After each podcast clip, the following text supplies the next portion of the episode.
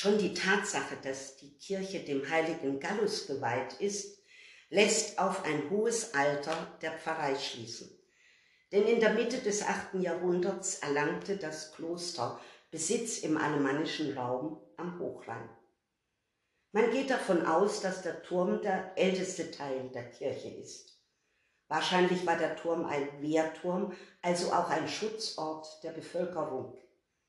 In der Turmsakristei hat man bei Renovierungsarbeiten einen gotischen Chorbogen gefunden, heute durch den Josefsaltar verdeckt. Das lässt darauf schließen, dass der Turm der Chor einer kleineren angebauten Kirche war. Das Kirchenschiff war wohl aus Holz und im Laufe der Geschichte bestimmt im Kriegsgeschehen mehrfach zerstört. Angaben darüber habe ich nicht gefunden.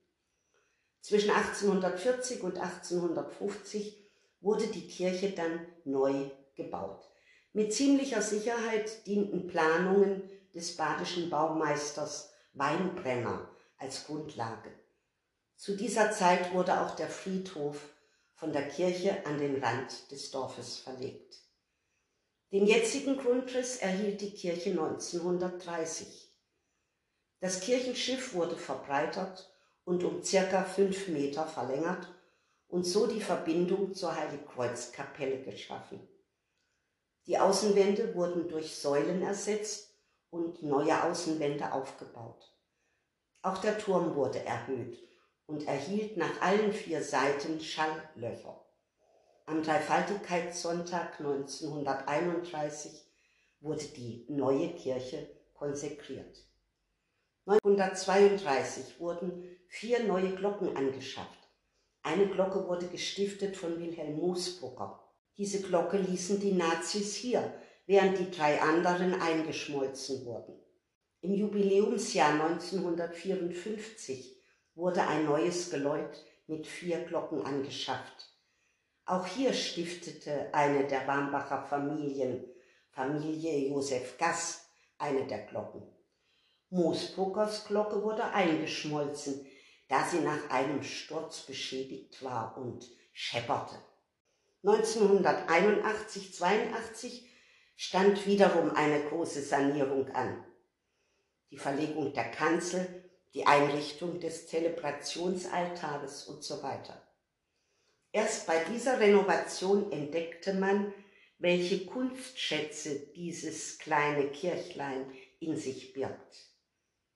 Eine Meisterleistung war die Restauration sämtlicher Figuren, der Altäre, der Kanzel und der Bilder durch Johannes Berger aus Bad Krotzingen.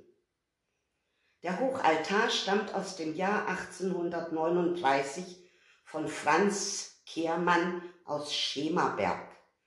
Er war wohl ursprünglich nicht für diese Kirche gedacht, wie auch die Bilder, Figuren und die Kanzel aus verschiedenen Zeitepochen stammen. So ist die Kanzel ein Glanzstück aus der Renaissancezeit mit sehr schön geschnitzten Kirchenlehrern. Mit dem heiligen Ambrosius, dem Bischof, Bienenkorb, der Papst Gregor mit Tiara und Taube, der heilige Augustinus mit dem Buch und dem Herz und den heiligen Hieronymus mit dem Stein in der Hand und dem Löwen. Unter welchen Umständen sie nach Warmbach kam, ist nicht erforscht. Ebenso unbekannt ist die Herkunft der heiligen Figuren. Es sind silbergefasste oder silberne Figuren des heiligen Sebastians, des heiligen Gallus und der heiligen Odilie und eine Marienfigur, eine Mondsichel Maria. Die Wambacher Madonna kann man nur im Historischen Museum in Basel besuchen.